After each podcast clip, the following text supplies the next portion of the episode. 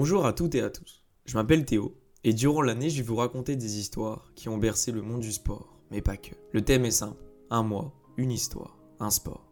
Alors, on ne perd pas plus de temps et on est parti pour le premier voyage à travers le temps.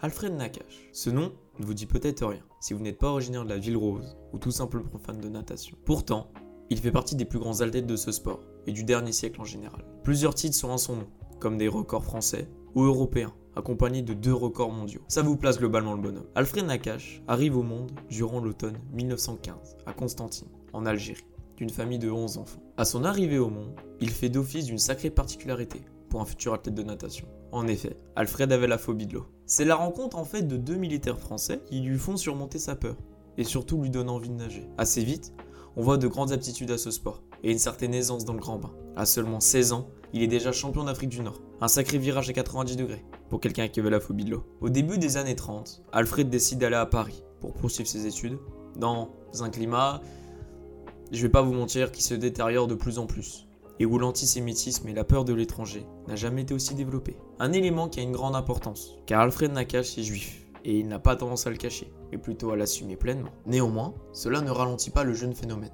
En plus d'obtenir son bac, il est major de promo dans l'objectif de devenir professeur d'activité physique et sportive.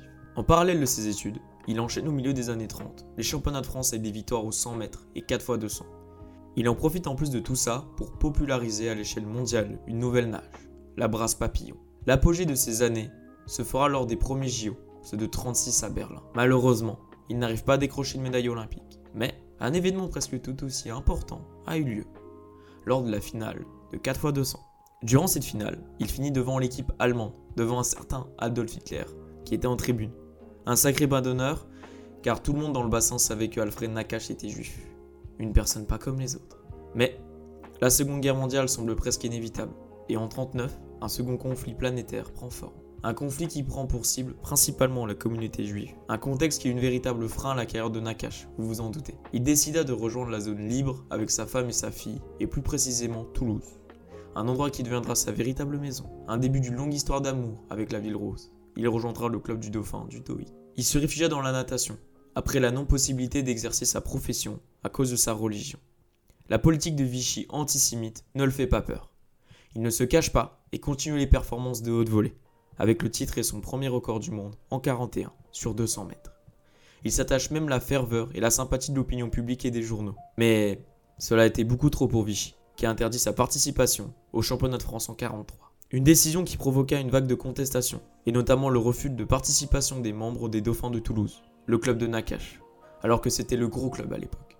Mais la descente en enfer continue pour Nakache et sa famille. En janvier 44, ils se font rafler et transportés dans le camp de la mort d'Auschwitz. La cause de la dénonciation ne fut jamais vraiment élucidée. On a longtemps soupçonné un ancien concurrent, en natation, qui était proche du pouvoir de Vichy. À l'arrivée du camp, il fut séparé de sa fille et de sa femme, qui fut tuée seulement quelques heures plus tard. Le nageur français, lui, sera mis à part, mais pas tué tout de suite, notamment grâce à son statut d'athlète, reconnu.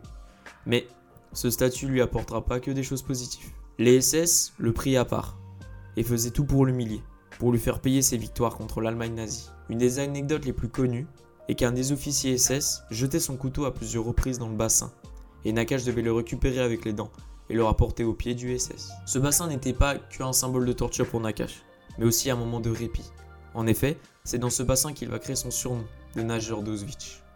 Avec l'aide de détenus qui faisaient la garde, il enchaînait quelques longueurs dans ce bassin, un rituel qui va perdurer chaque dimanche pour tenter de tenir dans cet enfer. L'avancée de l'URSS, qui fit repousser les troupes nazies, provoqua Nakache à faire la marche de la mort. Une marche qu'il arriva à surmonter, tant bien que mal.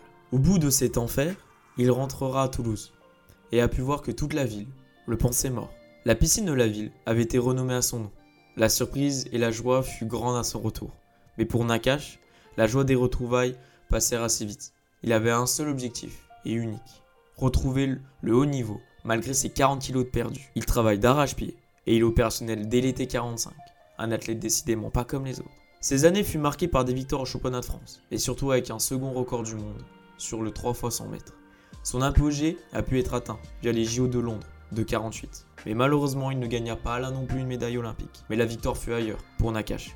car c'est un des plus grands comebacks de l'histoire, de tous les sports confondus. Alfred Nakache quitte ce monde en 83, pendant sa nage quotidienne dans la mer Méditerranée. Un magnifique clin d'œil de celui qui enfant avait la phobie de l'eau, et qui est devenu un des meilleurs nageurs du siècle dernier. Un nageur qui donnera son nom à de nombreuses piscines municipales, et fit rêver de nombreux nageurs et nageuses.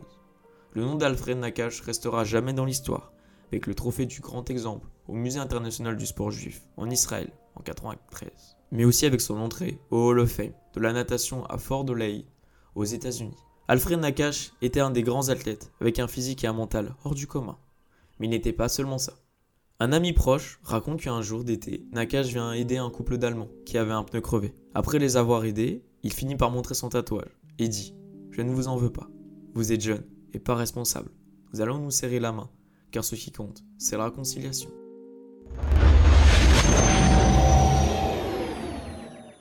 J'espère que cette première émission vous a plu et que j'ai pu vous apprendre des choses. Si l'histoire vous a plu, il y a de nombreux livres écrits par son entourage, ou encore une pièce de théâtre qui retrace cette vie légendaire. Merci pour votre écoute et à bientôt pour un nouveau voyage à travers le temps.